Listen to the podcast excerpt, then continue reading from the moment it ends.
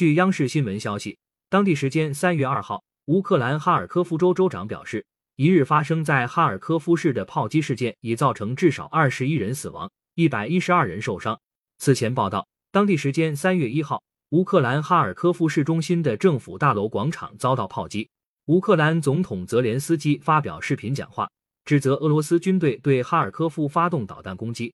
他表示。对哈尔科夫市中心广场的导弹袭击是毫无掩饰的恐怖行动。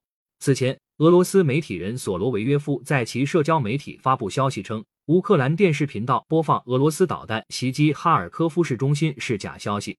真相是，这是一枚乌克兰发射的龙卷风多管火箭炮。